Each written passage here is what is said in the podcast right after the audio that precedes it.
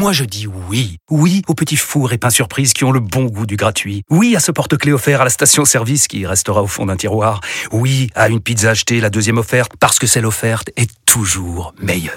On préfère tous quand c'est gratuit. Chez Skoda, profitez de deux mois de loyer offert sur une sélection de modèles jusqu'au 31 mars. Portes ouvertes ce week-end.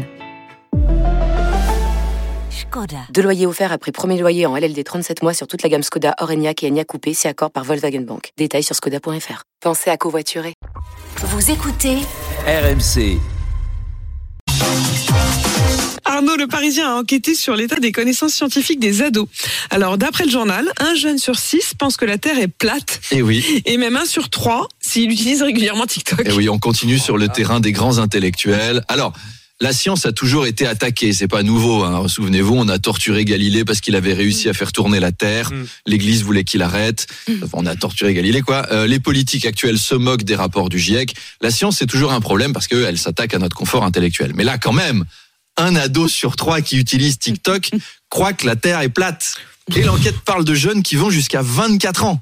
Ça se trouve, Ah oui, non, c'est pas des très très jeunes. dans deux ans, si ça se trouve, il bosse ici. Vous imaginez la tronche des chaînes info. Bienvenue sur BFM TV. Bonjour Kevin Magnien. Bonjour Louana Rosic. Alors, ce matin, on va parler de l'espace puisque le célèbre astrologue Thomas Pesquet retourne dans la soucoupe volante internationale, mais dans un contexte tendu. Le roi de Russie, Vladimir Soupline, ne veut pas que les Russes collaborent avec les européistes, malgré l'appel au calme de la communauté mondiale réunie à Mexico, en Afrique, sous l'autorité du roi des Africains, Didier Drogba, et du PDG de l'Arabie Saoudite, Bilal Hassani. Luna Lambray, vous êtes sur la piste de décollage de la fusée astrologique. Comment ça se présente? Oui, tout à fait. Excusez-moi, je parle comme ma mère, mais en plus, j'ai commencé à fumer à 13 ans parce que les industries pharmaceutiques nous mentent en nous disant que la cigarette, c'est mauvais pour la santé. Je suis devant la fusée qui va décoller. Vous entendez les moteurs derrière moi.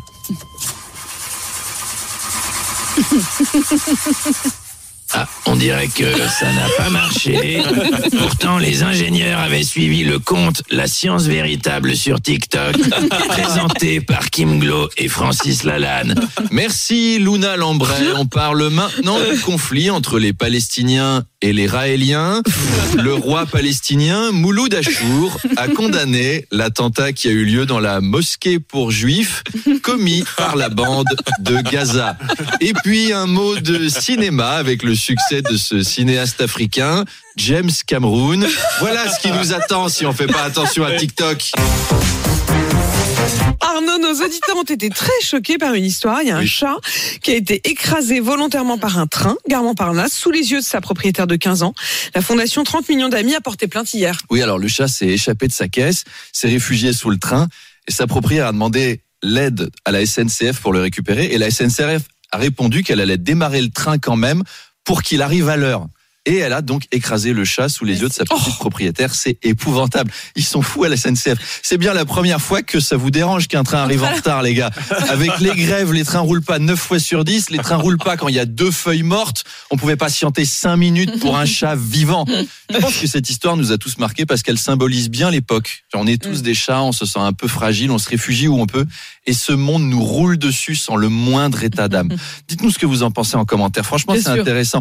L'histoire était sur toutes les chaînes info, même sur CNews. Le chroniqueur Philippe Bilger s'est exprimé. Écoutez, j'ai reçu beaucoup de messages pour me demander s'ils allaient bien. Mais je ne suis pas un chat. J'ai juste la voix du chat dans Titi et Gros Je n'ai pas été écrasé. De toute façon, sur CNews, personne ne s'écrase jamais. Ben justement, c'est un des problèmes qu'on doit résoudre aussi.